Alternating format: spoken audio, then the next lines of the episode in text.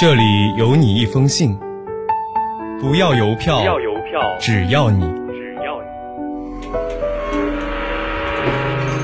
你离开了家乡离，开了家乡，我更想念你。欢迎收听家书系列栏目。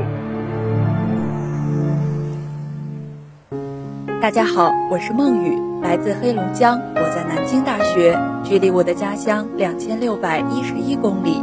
这是我写给爸妈的一封信。爸妈，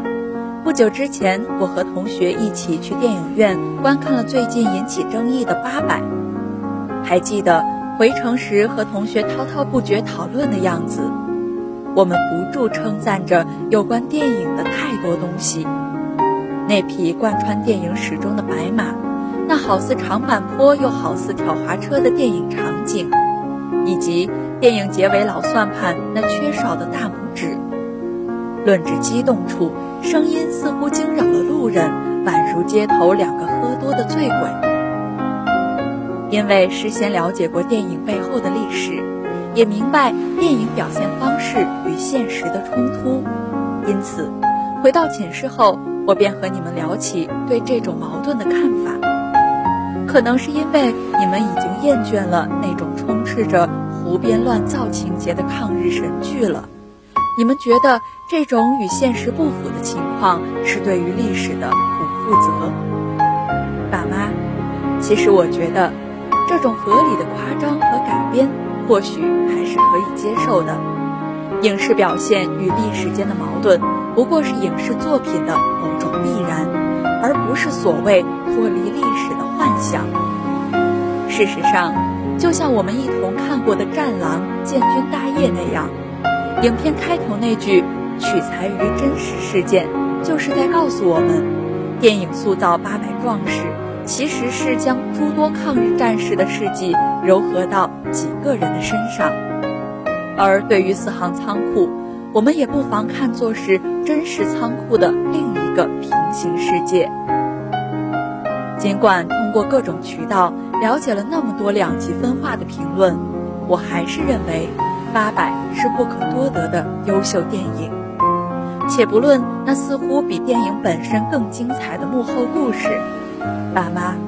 我觉得我们以及参与这场讨论的所有人，出现这种评论两极分化的原因，就是评判标准的不同。或许从纪录片的角度来看，八佰将史实的某些部分进行夸大，也没有对壮士的后半段人生予以表现。但是，从一部商业电影的角度来看，八佰确实很好的完成了它的目标。那就是通过苏州河两岸一面天堂一面地狱的矛盾冲突，去展现为国家而进行困兽之斗的决绝和勇气。当然，还有那种淡淡的望。爸妈，你或许记不住苏州河两岸那纷繁复杂的人物关系，但你们一定记得抱着手榴弹跳下去的战士们，记得最后在楼顶挥舞大。刀高唱定军山的老铁，对于电影里的很多人像，我们难以细究他的姓名。但是，通过电影的表现，当我们面对荧幕上形形色色的人物时，我们会坚信他们曾存在于这个世界，坚信曾有无数人做出如他们一般的举动，而这已经达到了电影层面的写实了。写到这里，我又想起了那天看电影的场景。还记得最后四行仓库旧址出现的那一刻，影院的灯啪的亮了起来。我忽然记起去年和你们在国贸大厦上向远处眺望时，看到的那群苏州河畔低矮破败的建筑。原来它就在里面，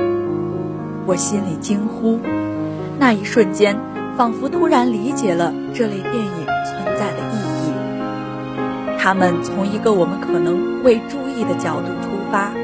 在这场两个半小时的盛宴中，一点一点的唤起我们心中隐秘的共鸣。这种共鸣既是关于那个地点的，更是关于这个国家、这个民族的。所以，从某种意义上来说，四行仓库里的不是谢晋元将领领导下的壮士们，而是这场战争中所有做出牺牲的先辈们。离家的路很短，回家的路却很长。本期家书栏目到这里就要和大家说再见了，下期将由我和我的小伙伴继续为大家带来关于家书的那些事儿。你总感到落寞沮丧，你总感到失望，对于人生未来总有太多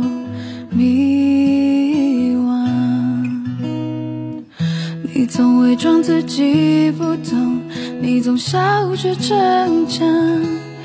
对于爱情害怕触碰，放弃挣扎。你看着我眼睛，你记着我声音。无畏风雨，别忘记还有我站在这我只想做你的太阳，你的太阳，在你的心里呀，在你的心底呀，不管是多远的远方。不要害怕我在身旁，想做你的太阳，你的太阳，在你的心里呀，在你的心底呀，就算不能在你身旁，也要奋力为你是有一天你不再记得我，关于我们之间所有。